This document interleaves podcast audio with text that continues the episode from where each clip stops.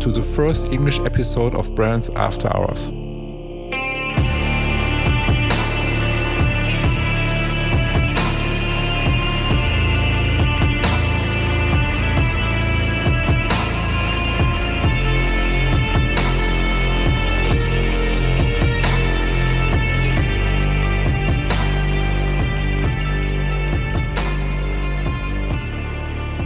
Everybody. I am so happy the time has come. Here is the first English episode of Brands After Hours, and my first guest is Errol Gerson. Errol is my business coach and one of my mentors. He has many exciting stories that will help you to build your brand. Let's get started. Hi, Errol. I am really happy to have you as a guest on my podcast. And also, you're my first English speaking guest. So it's a great honor for me. And I would suggest before we start, please introduce yourself, who you are, and what do you do? I'll be happy to, Marcel. Um, but let me at least say, um, Guten Abend, meine Damen und Herren. Es ist mir eine große Freude, mit Ihnen und Marcel in Podcast zu sein. And that's the end of my German. Perfect. it's perfect. I like it. So, So, um, yeah, go ahead. I've spent most of my life, um, in fact, 50 years, teaching entrepreneurship at the Art Center College of Design in Pasadena, California.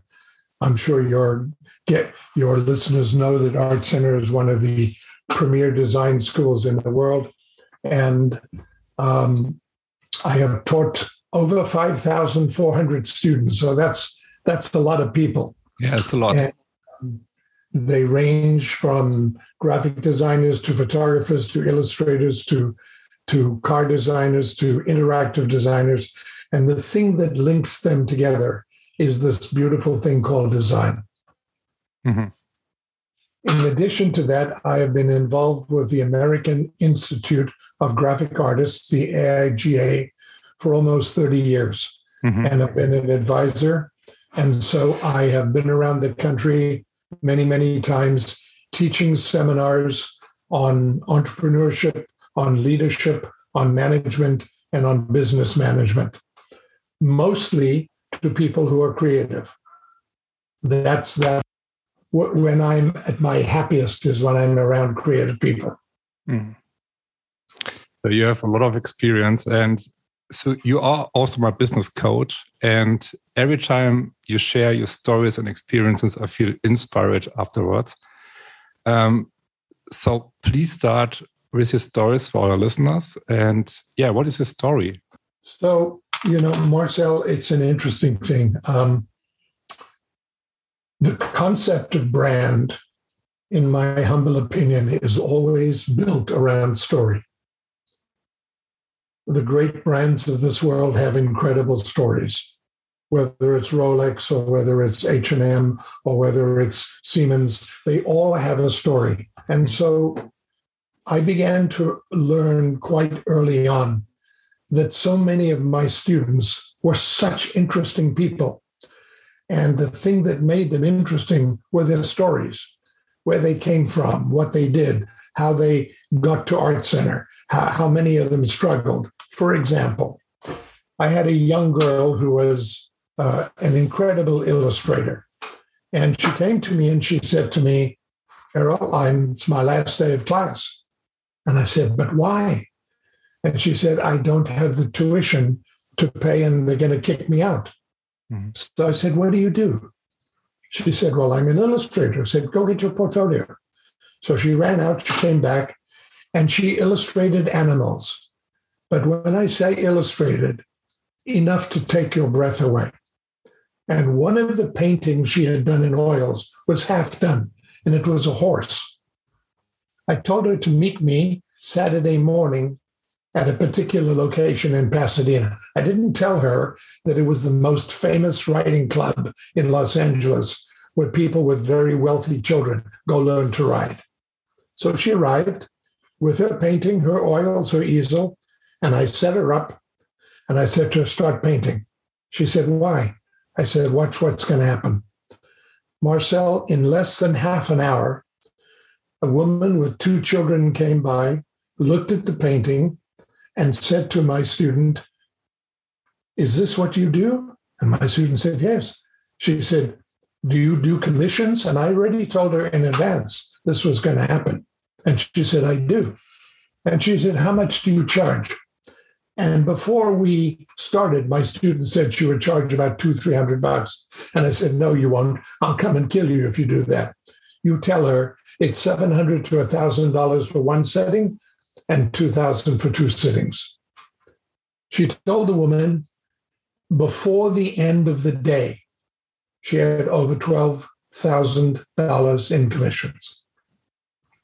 She went on to graduate she went on to have an incredible career in Connecticut, working for some of the biggest um, pet food companies in the world, and still communicates with me to this day and says, I'll never forget the day you made me change the way I look at things.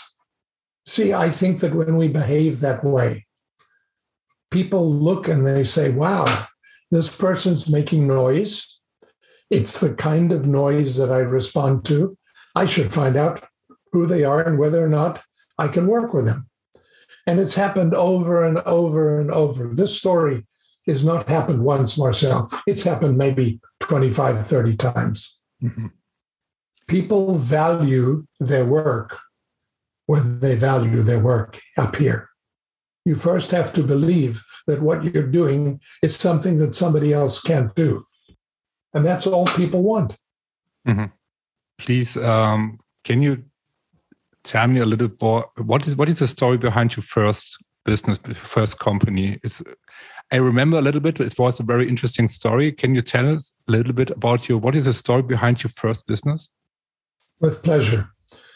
When I graduated from the University of Southern California, it was a very good business school in America. I went to work for one of the biggest accounting firms in the country. And after five years, Marcel, I woke up, I looked in the mirror, and I said, I don't like what I'm doing. I don't like what I see, and I've got to make a change. Oh.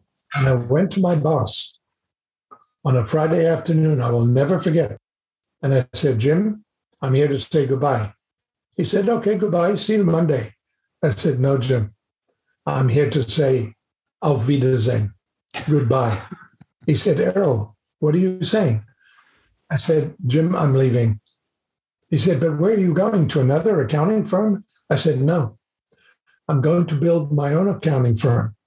He said, But Errol, how many clients do you have? I said, None. He said, How much money do you have? I said, uh, $2,000. He said, How are you going to make it? I said, Jim, how I'm going to make it is by believing in myself and by working as hard as I can. I said, I've realized one thing. I learned a great deal from you, and I'm very grateful. But I've learned that I'm a chief much more than I am a worker. And I left. The following Monday morning, I rented an office in one of the most exclusive office buildings in Los Angeles, 120 square feet, tiny office, mm-hmm. and there was nothing inside. So I sat on the floor. And then I decided I needed furniture. So I went to a used furniture store. And with a few dollars I had, I bought a table and two chairs. Mm-hmm. I came back to my office. I had the phone company put in a phone. And then I put a sign on the door that I wrote by hand. Errol Gerson and Associates Accounting, clients needed. Within less than an hour, somebody knocked on my door. I opened the door and he said, That's the funniest sign I've ever seen in my life. He said, Oh, you're an accountant? I said, I am. He said, Well, I'm a lawyer in a law firm down the alley from us here. And in fact, we're looking for a new accounting firm. Marcel, two hours later, I had my first client. That's, That's my nature. My mm-hmm. nature is to simply stick out an eighth of an inch, make mm-hmm. people recognize me.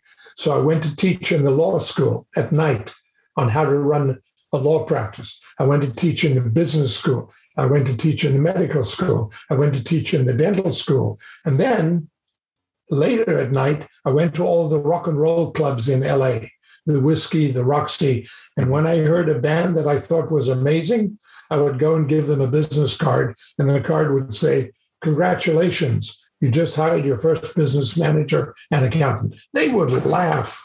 And I would end up sometimes being thrown out, but other times ended up with some of the greatest bands. And later on, my company, I would say more than 50% of our revenue was from the, some of the biggest bands in the world. Peter Frampton, Megadeth, Testament, Peter Paul and Mary, people like that. I love the story. This is yeah. I, well, you see, Marcel, when somebody said no to me, mm-hmm. I realized the word no, two letters, and no just means next opportunity. So if I had a dollar for everybody who said no to me, I'd be a very wealthy man. Mm-hmm. I simply decided this is what I wanted to do. And when I went home at night, I was so excited for six o'clock to come the next morning because I'd get up and go to my office and do all the work to nine o'clock. And then at nine o'clock, I'd get in my car and go out and sell. And then as I was teaching at Art Center, as the students graduated, I started getting referrals. And pretty soon, by 1992, we had 750 clients, we had 70 employees, and uh, we had a very successful accounting firm. Yeah. And it began with one client and no money. It's incredible. So you was very successful with your company. Yeah, I had no choice because I said to myself, Errol, you have two choices, sink or swim. Hmm. If you sink, unfortunately, that's a very bad outcome. So I kept learning and learning and realizing that people do business with two kinds of people people they like and people they trust. And so my goal was to earn their trust and to be a very likable person. And since I love people anyway, it was a very simple thing to do. Mm-hmm. I got so many referrals from, from clients. You have no idea. More than half of my company was built on referrals. It's interesting. Um, thanks for the story. And um, I'm sure that many startups are now as inspired as I am. So, by the way, it's this is a branding podcast, and um, we have a lot of startups uh, in this podcast, a lot of startup listeners. What advice would you give to startups today? I would give the same advice to any startup that I gave to myself. You have to ask yourself three questions. Here's the first What is the problem to which you are the solution? Mm-hmm. Second question Who's got the problem? Because that's your target market. Number three, can you provide a solution to me and make a difference in my business? Marcel, if you can do those three things, there's nothing that can stop you. Mm. But there is something that jumps inside most startups. And that's that ugly word called fear. Mm-hmm. We have a fear that someone will say no. Well, firstly, the word fear is four letters F E A R, and it simply means false evidence that appears real. When somebody says no to you, what they're really saying is, You didn't convince me. You didn't convince me that what it is you have is something I need and can benefit my business. If you can do that, why would somebody not want to work with you? Now, Richard Branson, whom I greatly admire and have read all his books, what did he say? Three things big idea, start small, grow slowly. Mm. Rome wasn't built in a day nor our reputations. My reputation as a teacher took me 50 years. And when I look back, I say to myself, Do you remember all the years? And the answer is I do. I've never said, Gee, where did the time go? I'm very cognizant of everything I had to do. So, for example, every single client in my accounting firm received a birthday card on their birthday. It was handwritten by a calligrapher, and it always said the same thing Happy birthday, Marcel. You thought I'd forget. Not a chance. Errol Gerson. Five minutes later, what happened? You know what happened. The phone rang. It was my client. I can't believe, Errol, you remembered my birthday. I can't believe you think I'd forget your birthday. And it's amazing how many people would call me up and say, You're Errol Gerson, yes? Yeah, well, you're, you're, you have a client so and so. And I saw his birthday card on the table. And I said to him, Who sent you that? And he said, My accountant. And I said, My accountant never sent a birthday card. And my client said, Maybe you got the wrong accountant. You see, Marcel, it's nice to be important, but it's much more important to be nice. I go out of my way to do everything I can to be a benefit to my clients. I never do the why me speech. I do the why change speech. Mm-hmm. You know, when startups go out to pitch, they do this elevator pitch. I'm Errol, I'm a graphic designer, I do this, I do. Eventually, you fall asleep. Mm-hmm. Instead, go and ask them, not how can I help you? Help is a terrible word. How can I add value to your business that currently you feel a need for? Now we have a dialogue. Once you enter into a dialogue with a customer, you're going to eventually end up with a client. Mm-hmm. And he or she can stay with you for a long time. You don't want a job, you want a relationship. Yes. So, in my opinion, many, many startups uh, try to grow as fast as possible today. Um, I think it's a big problem.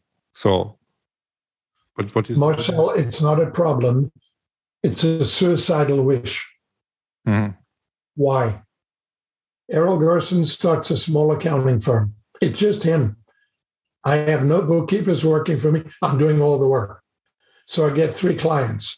Now Errol realized this is as much as I can do. So I stopped marketing and I kept those clients, but I made sure they were happy. And then what did I do? I hired my first bookkeeper to come and work for me. And when she came in, she freed me up to be able to go out and take three clients and raise that to eventually nine clients. Now, how long did this take me? At least three years. Rome wasn't built in a day. And when you try to build it in a day and you make mistakes and you let your client down, there's nothing worse because now you've just destroyed everything that you tried so hard to build up. Mm-hmm. Don't be in a rush. Give your clients 110% every time. And if you don't believe you have enough bandwidth to take on the business, say no with a smile on your face and say, you know what? I would love to take this job from you, but I'm going to be very honest with you. I think this requires more bandwidth than I have. So, if I may, I would like to refer you to this person who has a firm that's bigger than mine, not because I don't want your business, but because I want to make sure you're happy. Mm-hmm. I did that so many times, and so many of those people came back to me. That's called integrity, my friend.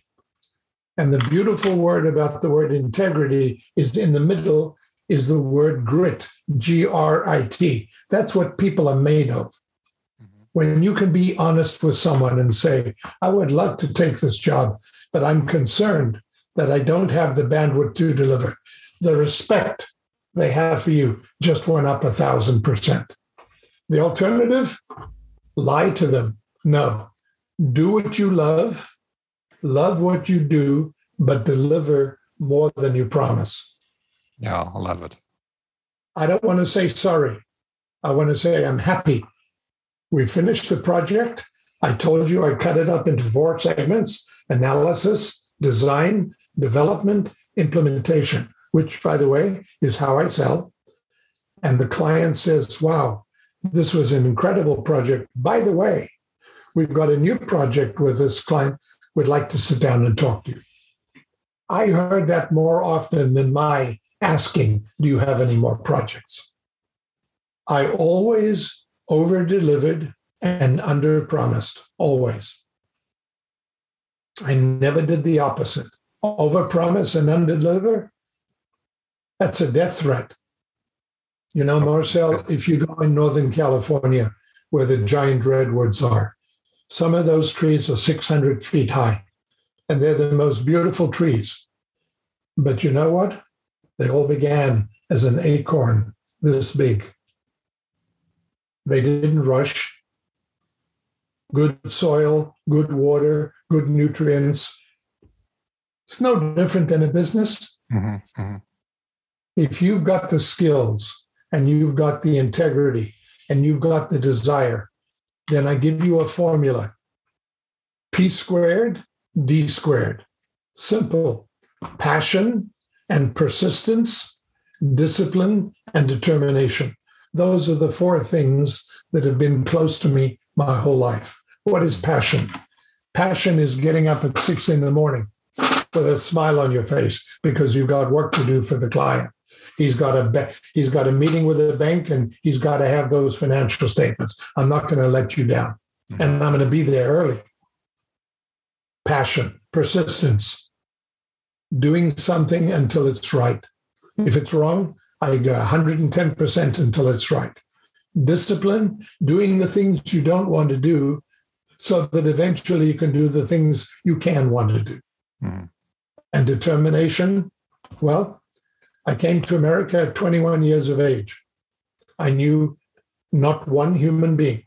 I had a small suitcase with one pair of pants, one pair of shoes, and two pair of underwear. And I had $220 in my pocket. And. I knew a person. So what do I do? Sink or swim? Swim. One choice. and you know, Marcel, I'll tell you, I wouldn't trade that experience for all the tea in China because that experience made me tough. You know, grandma said something very smart what doesn't kill you makes you strong.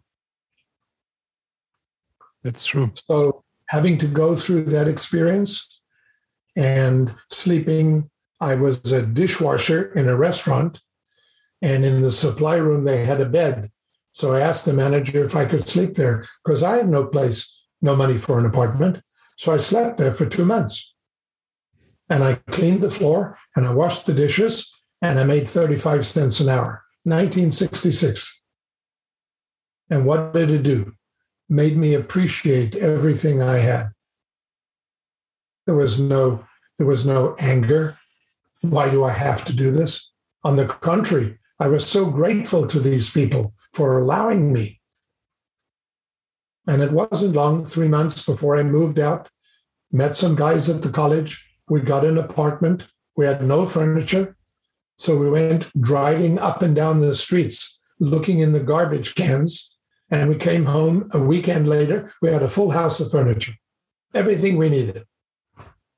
Because people in America throw away everything beds, tables, television. We had it all.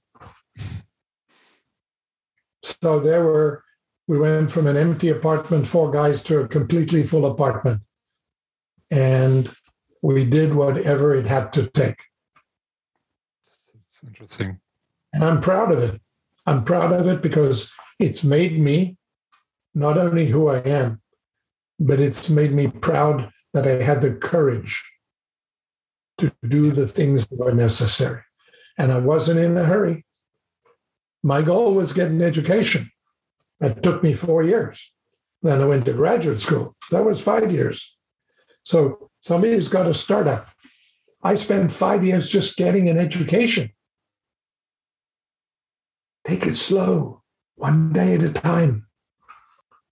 When we rush, we make mistakes. When we make mistakes, it's very hard to go back. That's one more interesting. Uh, yeah, it's very, it's a great story, and it's thanks for sharing uh, your story and um, My pleasure. Well, let's talk a little bit about branding. Um, how important is branding for you and why? Two very, very good questions. How important is branding for me? It's everything. When I began to take my accounting company and move it towards music, I knew I needed to get a face. Mm-hmm. So I bought one of the most famous books ever written by a lawyer. It's called This Business of Music. And it's everything about music. And I studied it for three months.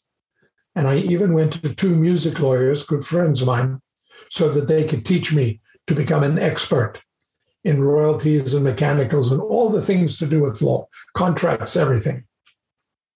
And then I wrote to all of the, in those days, there were magazines, something that's gone today. And I wrote articles about how young bands need to protect themselves in this music business because music companies, if you're not careful, will steal your underwear. Mm-hmm. Well, those articles started getting published. Then I started getting invited to speak at a big conference on music. And eventually I gave a keynote address at the National Association of Musicians, the NAM conference. And Marcel, I think before I left, I had 45 cards in my pocket. So Errol spent a lot of time sticking out an eighth of an inch and what was I doing? I was giving. I was giving back. And I'll tell you this, my friend I had no expectation that something would come of it. I did it with a good heart. I wanted to make sure. And so I started getting invited to music festivals. And, you know, before the music started, there would be Errol Gerson giving a lecture on the business of music. And the bands would come up right away. Hey, Never heard this before. Could you look at our contract? And I look at the contract and I say, oh my God, you just gave away 80% of your first album. Nobody told us that. By becoming an expert in the field, I was developing my reputation by giving speeches, by writing articles, by willing to appear as a guest. My reputation in the music business here in LA started to spread like wildfire. And there wasn't a day that I that I didn't stop doing it. Remember, there was no LinkedIn in those days. We never had the internet. So I had to do it the old-fashioned way. Mm-hmm. And I'm glad that I lived through those times because today you have social media that gives you such an incredible ability. So, what do I do today? Errol writes on LinkedIn all the time and I post on Instagram and I write articles on subjects that I think could be valuable to people. I still do speeches, I still go to conferences, and I still write for the few magazines that are still around. It's just now it's changed from analog to digital. So I've had to, they dragged me kicking and screaming into the digital age. Because at 77, you know, I'm not a spring chicken anymore. But you can see my energy is the same today as it was 25 years ago. Mm-hmm. I'm just a little wiser and I've been beaten up a few more times. And that's a good thing. Because again, like grandma said, what doesn't kill you makes you makes you tough. I like this. Yeah. I like it. Are you a musician? I am. I play guitar and piano. Really? Yeah, but I play. play do you play guitar very well, or? Um, on a scale of one to ten, I'm probably about a three and a half, four. But I play for me, and for my enjoyment, and for me, honestly, Marcel, when I play, which is mostly folk music because I grew up in the '60s, it is a catharsis for me. It is like therapy. Mm-hmm. And uh, there's nothing I love more than listening to music, and I do it all the time. So when they had the Queen's 70th celebration and some of the greatest bands in the world, Queen and Duran Duran, oh my God, it was heaven. It was absolutely, I love music. And mostly too, too. I love musicals. So whenever I go to New York, if you want to find me on any night, you'll find me on Broadway going to a particular show. because music music is is a way to nourish my soul. And that's why I loved working with musicians. Now, here's a secret I've never told anybody. When I was 16, I had a rock and roll band.